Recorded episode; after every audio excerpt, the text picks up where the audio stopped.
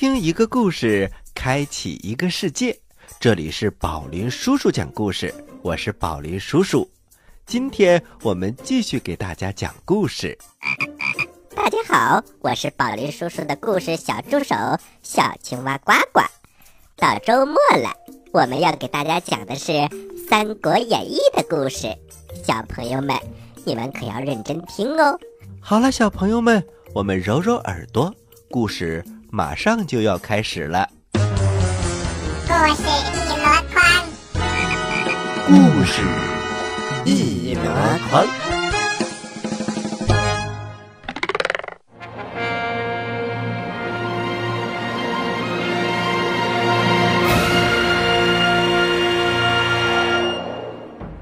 三国演义》之赤壁之战第七集。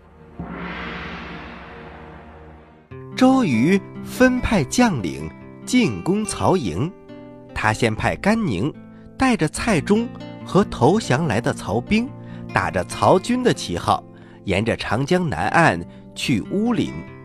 小朋友们，乌林呐，就是现在湖北省洪湖市的东南。等他们到了曹操囤积粮食的地方，举火为号。他又说：“只把蔡和一个人留下，我自有用处。”周瑜又叫来太史慈，他下令：“太史将军，你领三千人马，直取黄州，拦截曹操从合肥调来的援军。只要见到红旗，就是吴侯。”派来接应你的人马到了，甘宁和太史慈领命而去。周瑜又命令吕蒙率领三千人马为第三路，去乌林接应甘宁，放火焚烧曹操的营寨。随后派凌统率领三千人马为第四路，埋伏在夷陵地界。一看到乌林起火，就冲上去。接应甘宁，周瑜又命令董袭领三千人马为第五路，直取汉阳，从汉川杀奔曹操的营寨当中。看到白旗，就去会合。又叫来了潘璋，命他领三千人马为第六路，打着白旗前往汉阳接应董袭。诸将接了将令，不敢怠慢，立刻。率军出发，周瑜又叫来黄盖，命他一面安排好战船准备放火，一面派人送信给曹操，约好今夜去投降。又派出四支舰船接应黄盖，第一队由韩当率领，第二队由周泰率领，第三队由蒋钦率领，第四队由陈武率领。每队率领三百只战船，前面是火船，后面是战船，只留下鲁肃等谋士守寨。安排已定，周瑜和程普督战，徐盛和丁奉在两边护卫。程普见周瑜这么年轻，调动起兵马井井有条，部署精妙，不禁暗自赞叹。我们再说刘备。他在夏口专门等候孔明归来，忽然他看到一队战船开了过来，原来是公子刘琦来打探消息。刘备请他到瞭望楼上坐好，他说：“东南风早就已经刮起来了，孔明先生却还没有回来，真叫人担心呐。”有一员小将朝东一指。主公，江上有一个黑点，必然是军事的船。刘备仔细观察，只见这艘船越来越近，上面坐着果然是孔明和赵云，于是就慌忙上前迎接。孔明登上大船，刘备正要问候，孔明却说：“主公，现在没有时间说别的了。”我先前让您准备战船人马，都办妥当了吗？先生，早就已经办妥了，只等军师调用了。好。于是孔明召集诸将，和刘备、刘琦升帐。文武百官一到齐，孔明先命令赵云、子龙率三千人马渡江，直取乌林小路，选择树木芦苇茂盛的地方埋伏。今晚四更时分，曹操必定从此经过。等他的军马经过一半的时候，就放火杀出，就算不能把他一网打尽，也能够杀掉一半。赵云说：“军师，乌林有两条路，一条通往南郡，一条通往荆州，请问军师说的是哪条路呢？”孔明说：“曹操会逃奔许都，必然要走荆州。”出发吧，得令。赵云得了将令，就领着人马出发了。孔明又命令张飞、翼德率领三千人马渡江，截断夷陵这条路，在葫芦谷设下埋伏。曹操必然不敢向南，只会向北。那天雨过天晴之后，曹操必然在那里做饭。等炊烟一起，你就在山上放起火来。虽然捉不到曹操，翼德这场功劳也不小啊。关羽连忙说：“曹操见到有烟，必定知道这条路上有伏兵，怎么还会来呢？”哈哈哈哈！孔明笑了：“岂不闻兵法有曰，虚虚实实。”曹操自以为会用兵，见到烟一定以为是虚张声势，必定来这条路上。张飞听了，领命而去。关羽看到张飞和赵云两个人都有任务，不免有些着急。可是孔明连看都不看他一眼，就叫来了糜竺和糜芳，还有刘封三个人。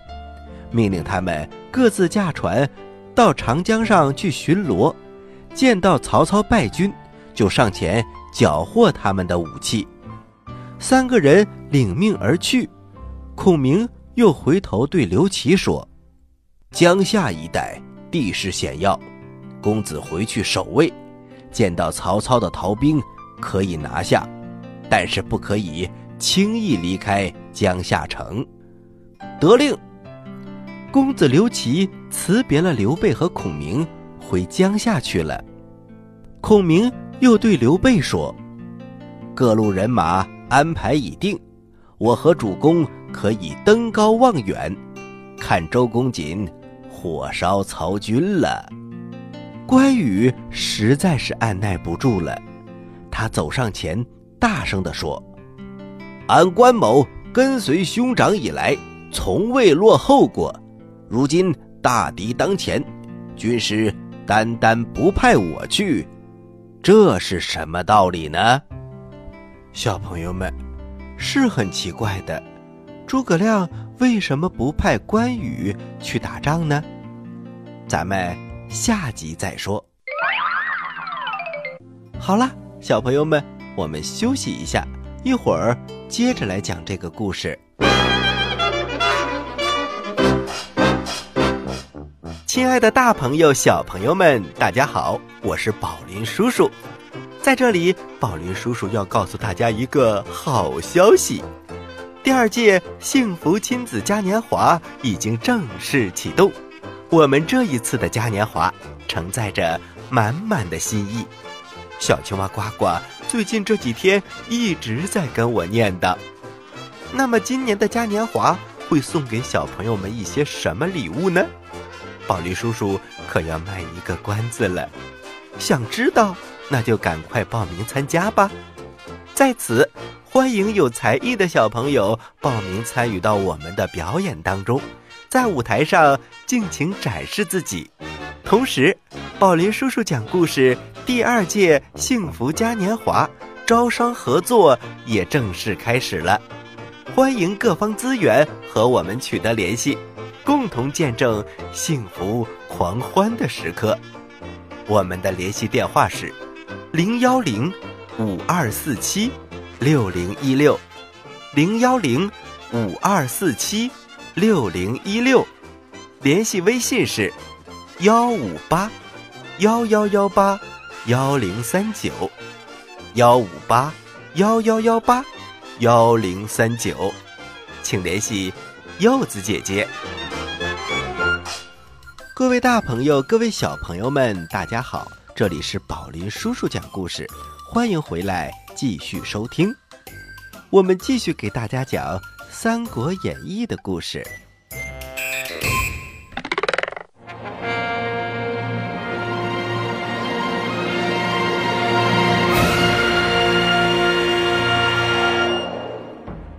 三国演义》之赤壁之战第八集。话说诸葛亮，他分配完毕，只是不派关羽出去打仗。关羽很不理解。孔明微微一笑，本来有一个十分紧要的地方，想要派将军去把守，只是另有缘故，不敢派您前去呀。关羽连忙问：“是什么缘故？请军师快快告知。”嗯，我听说曹操对将军十分的优厚，将军必然心存感激。如今曹操要败走华容道，本来想派将军去把守，但是怕将军念及旧情，把他放了。关羽慷慨地说：“军师太过多心了，当初。”我斩颜良、诛文丑，替他解了白马之围，已经报了他的恩情。今日相见，自然不会放过。孔明连连摇头，我还是不放心。军师，我愿立下军令状，如果私自放了他，甘愿受军法惩处。好，来人呐，拿军令状来。关羽连忙说：“军师，要是曹操不走华容道呢？”哈哈哈哈！云长，我也愿立下军令状。于是双方都立下了军令状，交给了刘备保管。孔明又叮嘱关羽：“云长一定要在华容小路的高山上堆积柴草，放起烟雾。”引曹操走这条路，关羽不解地问：“曹操见了烟雾，知道这里肯定有埋伏，怎么还会走这条路呢？”哎，我刚才不是说了吗？虚虚实实，实实虚虚。曹操熟读兵书，见了烟雾，以为我们在那里虚张声势，他非往这条路上走不可。到那个时候，将军不要手下留情就是了。于是关羽接下令箭，带着关平和周仓，带着五百名校尉上路了。刘备很不放心，对孔明说：“先生，我这二弟义气深重，恐怕会放走曹操，还是另外派一个人去吧。”孔明笑着说。主公，曹操气数未尽，留着他可以牵制东吴，与我们有利。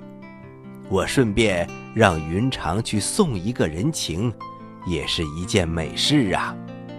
刘备听了，哈哈大笑：“军师神机妙算，无人能及呀。”我们再说曹操，他正在帐中等候黄盖的消息，忽然。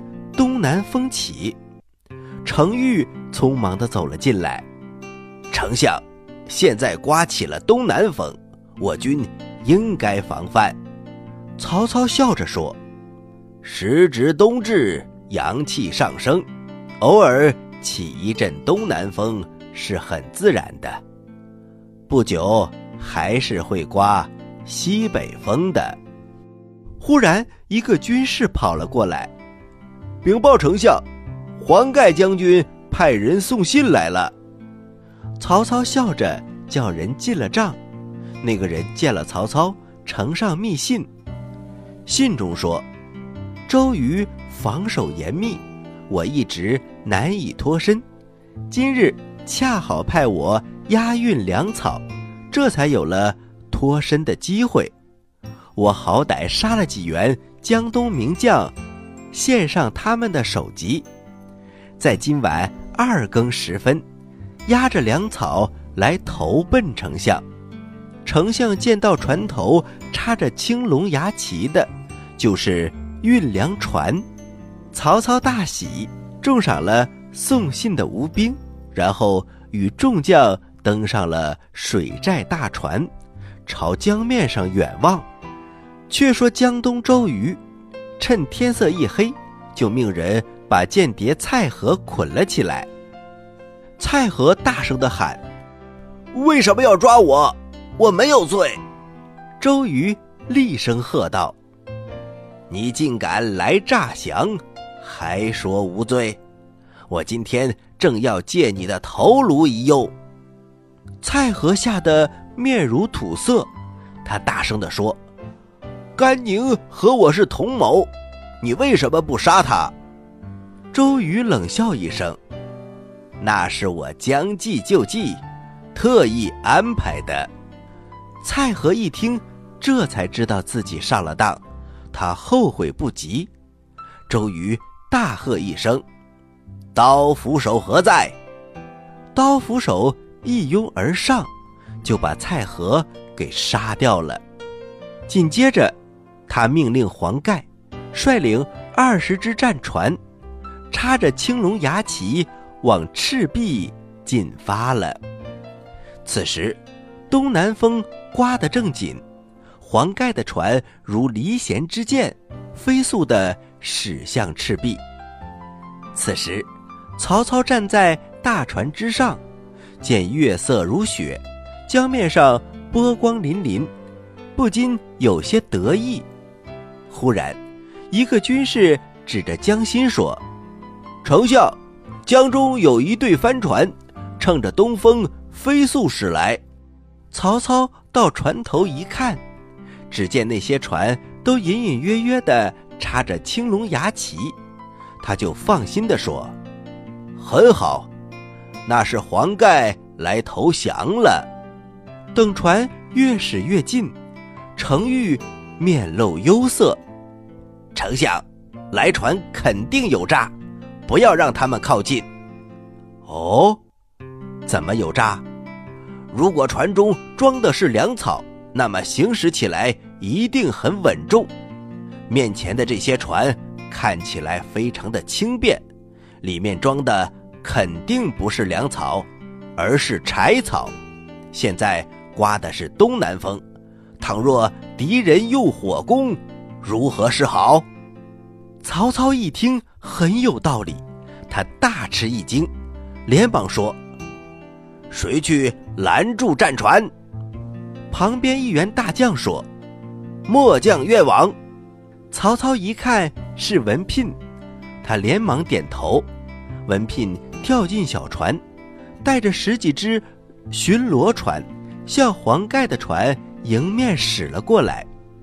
两队船一靠近，文聘高声喊：“丞相有令，来船就在江心抛锚。”不许靠近水寨，快快停船！黄盖一声令下，命令手下吴军乱箭齐发，嗖嗖嗖，箭声不绝。文聘抵挡不住，被一箭射中左臂，不由得身体一晃，倒了下去。曹军顿时大乱，急忙逃回。吴军战船毫不停歇，一直向曹营。冲了过来，在距离曹军水寨两里远的地方，黄盖大刀一挥，前排战船一起点火，封住火势，火借风威，熊熊烈火越烧越旺，二十条船如离弦之箭，一起冲向了曹操的水寨。他们撞上了敌船，曹军寨中的战船接连着火，这些船因为有铁链连着，所以一船起火，旁边的船也都无法逃脱，很快都烧了起来。曹军水寨一时浓烟密布，火焰滚滚，江面和天空都照得通红。曹操一看情势紧急，他不知道该如何是好。只见一只小船冲了过来，船上站的正是张辽。原来张辽见曹操危急，冒着箭雨杀开了一条血路，接应曹操上船。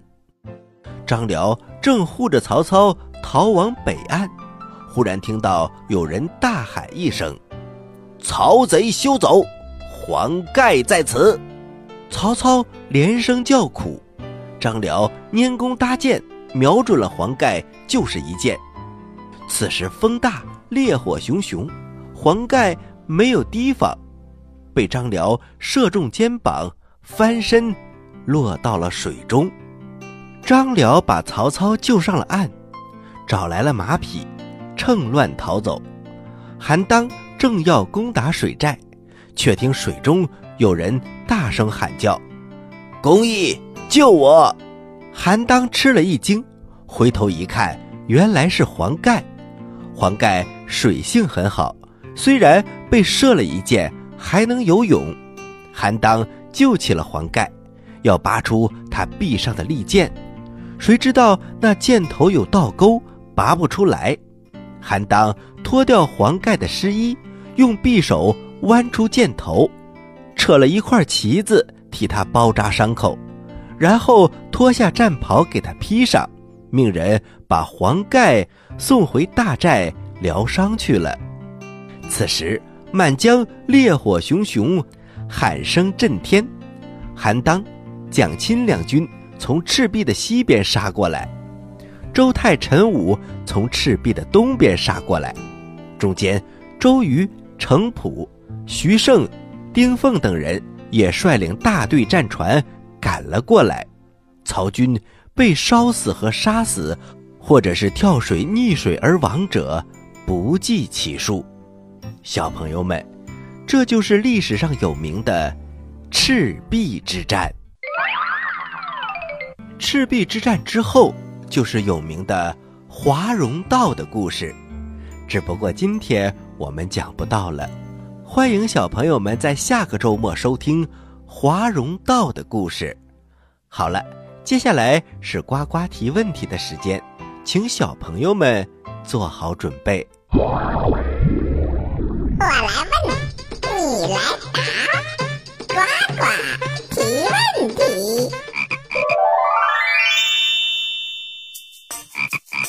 小朋友们，在今天这个故事当中，诸葛亮借东风，然后他就回到了刘备那里。那么我的问题是，是谁来接应他回到刘备那里的呢？你有几个答案可以选哦：一周瑜，二张飞，三赵云。知道答案的小朋友，请把你的答案发送到我们的微信公众平台“宝林叔叔讲故事”的留言区，发送格式为时间加答案。咱们下期再见，下期再见。